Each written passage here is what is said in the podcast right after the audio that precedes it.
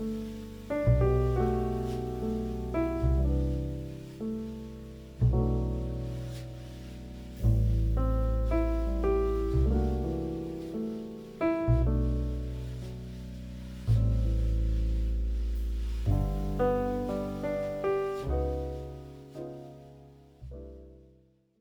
んばんは、えー私が、えーウェブディレクタープロジェクトの金田義明です。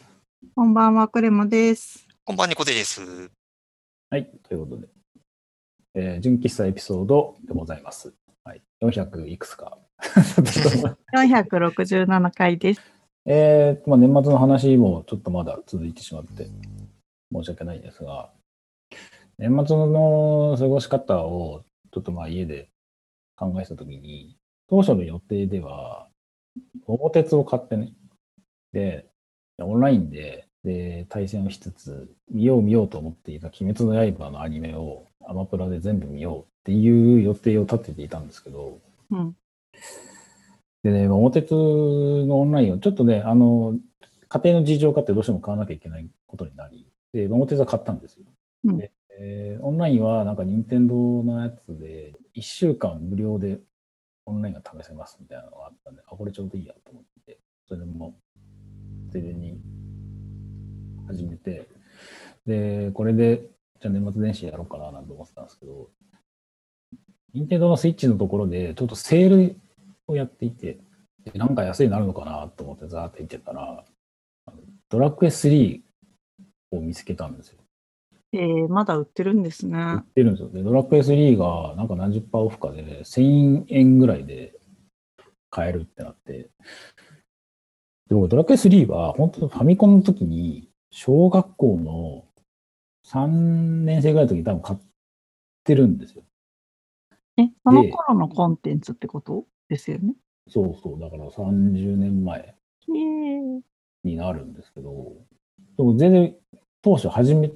その小学校3年ぐらいでやったドラクエ3が全然ごせんあの進められなくて、多分初めて買った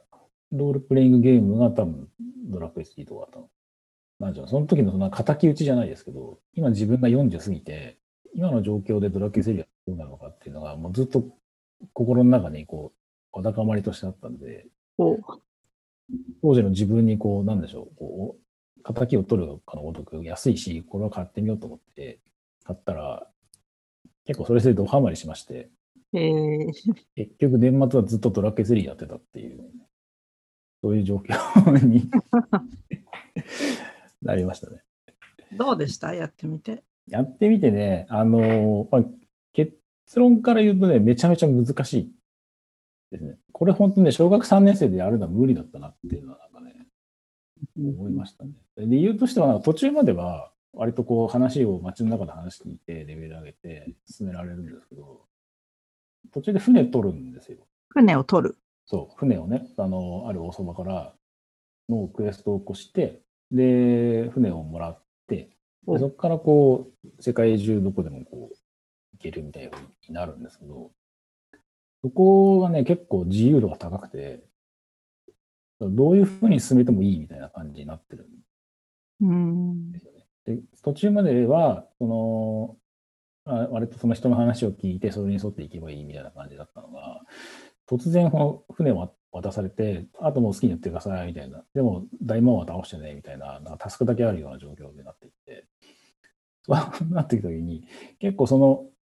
進め方からすると、もう、今のこの情報化社会なので、普通にサイトであの公約チャート見ながら進めたんですけど、その通りにやっていくと、ある街に行くと、すでに終わったクエストについての情報とかを喋ってる人とかがいるんですよね。でもそれもうやったけどと思うんだけど、一本筋じゃなくて、いろんなところを自由に回っていいよっていう前提になっているから、もう終わったことも、まだあそこにこういうアイテムがあるかもみたいなのを喋ってる人の話を聞いて、それをもとにまたそっちに行くみたいな風に、その割とこう広がった感じの情報になっているので、これいきなり初見でやったら、どこで、えーと、どこにどういうふうに行けばいいのかって話を自分の中でメモなり書いて整理して、ある程度の情報設計をしながら進めていかないと、これ絶対次どこ行っていいのか分かんなくなるよねっていうのは、特にドラクエ3の設計においては、すごくそれをすごく感じていて、これ小学校低学年では、普通にこれ攻略サイトなし攻略本を見ながらじゃないと、これ越せないよねっていうのをなんかすごいやってるね。今40過ぎて、再びやってみてね、ちょっと思うところがすごくね、ありましたね。やっぱそれ子供の時にできなかったことを大人になってやり直すっていいなって思いますね。なんか客観的な目でもう一回分析できるっていうか。そうそうそう。うん。本当にもう途中のカンダタを倒すとこまですらいけなかったのに、まあ、攻略チャート見ながらではありましたけど、ゾーマ倒すとこまでは行って、とりあえずね、エンディングを見ることまでできたので、あとね、小学校3年のね、自分にね、あの、やってやったぜっていうのを伝えてあげたい。30年越しの。うん、思いますね。当時もね、ドラクエ1、2からずっとやってきた子供たちが、ドラクエ3が出るよってなって、で、多分その時にドラクエ3をガチハマりしてるのって、今の、だから50代。当時、中学生とか、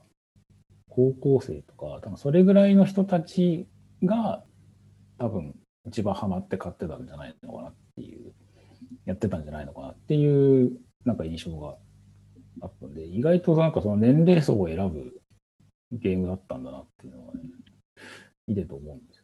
ドラクエの今の11とかは、もう次にどこを何すればいいっていうのをちゃんと、こう、アシスタントみたいなのがついて、教えてくれる設計になってるんですよ、確か今うん。一番新しいやつ。3はそれがないので、本当にもう世界中にいろんな情報、噂話が散りばられられていて、それをもとに自分でこう、ルート考えて進めていくみたいな感じになってるんで、結構まあ年齢的には本当に15歳以上、最低でも12歳以上からにみたいな、なんかそういう年齢制限があるな、なんて思いながらやってましたね。でも結構でも、もともとのスイッチ版のドラクエ3は、あの、スマホ版が元になってるみたいで、すごくなんか親切設計にはなってますね。あの、昔は本当にあの王様のとこに行って、で、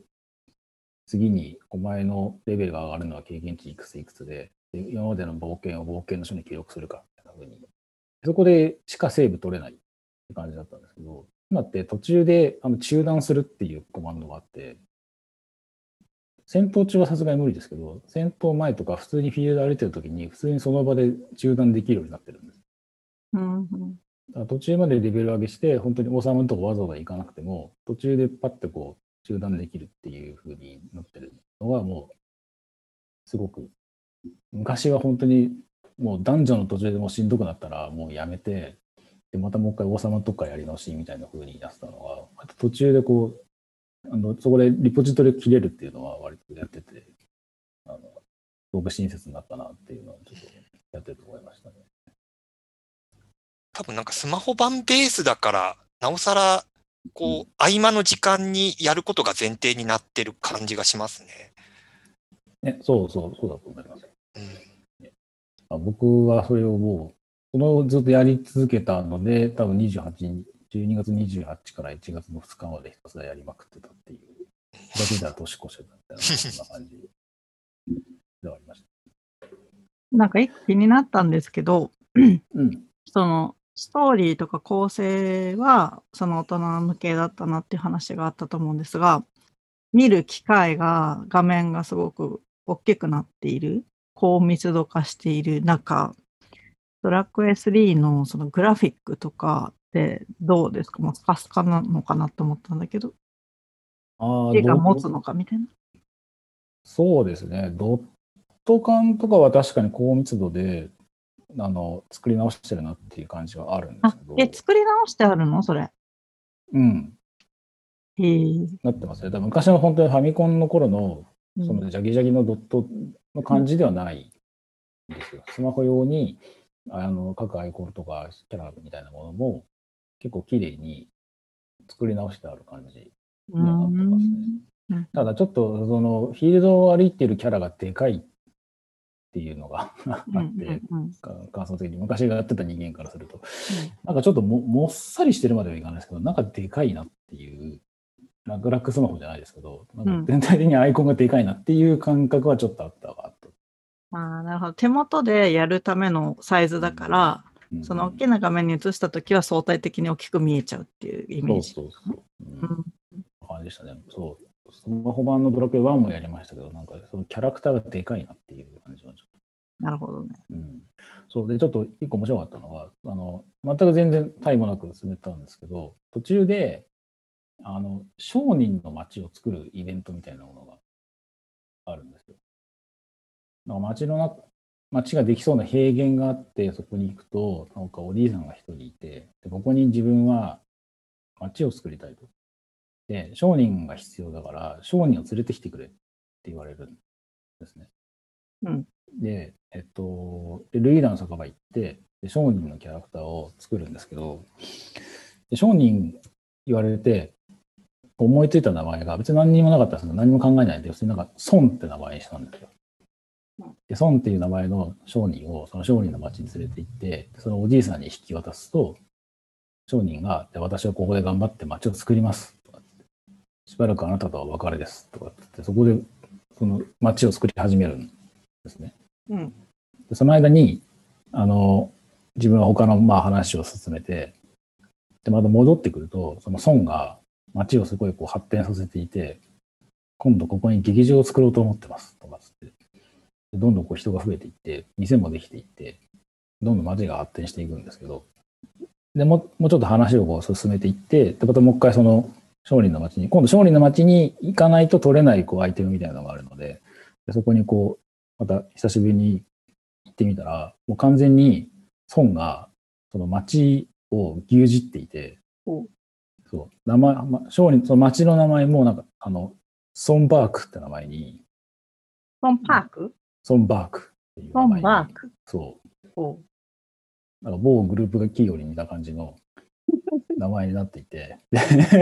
一番奥のところの玉座に孫が、あの、座り座っていて、なんか、どうです？ここまでやったんです？みたいな感じでね、すごいこう、ドヤ顔でこう座ってるんですよ。でまあ見ててくださいね、こんなもんじゃないですみたいなことを言って、すごいドヤ顔してるんですけど、で、街に出たら、その、なんか隅っこの方で、そこにいるこの住人たちが、なんかひそひそ話してるんですよ。で、こう近づいて話聞いてみると、なんか、なんか、そんな野郎のせいで、なんか、孫は私たちのことを働き、働かせすぎです、とか、なんか話をしてるんですね。そこから、そのソンバークで一日寝て、で、一回外出て、でまた戻ってくると、なんか街の様子が一変してて、なんか兵士が中をこう、うろうろしてるんですよ。で、話してみたら、この街はソンバーク。でももう孫だけの街ではないのだ。とかつって、なんかククーデターが起きていて、すでにそこで。で街の中にある牢屋に行ってみたら、孫がそこにこう閉じ込められていて、結局まあ孫、そこでまあ孫と話して、で、重要なアイテムをもらうんですけど、うん。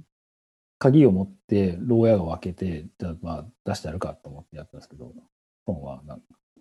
私は今ここで何のためにやってきたのか、もう一度ここで考え直してみますとかつって、そういうなんか落ち込んでたりとかしてて。なんか単純に何にも考えずに孫って名前をつけたんですけど、うん。なんか某企業の社長さんみたいな感じになってしまって、なんか申し訳ないなって思って。本当にあの、ゴーンって名前につけなくてよかったなって思いながら。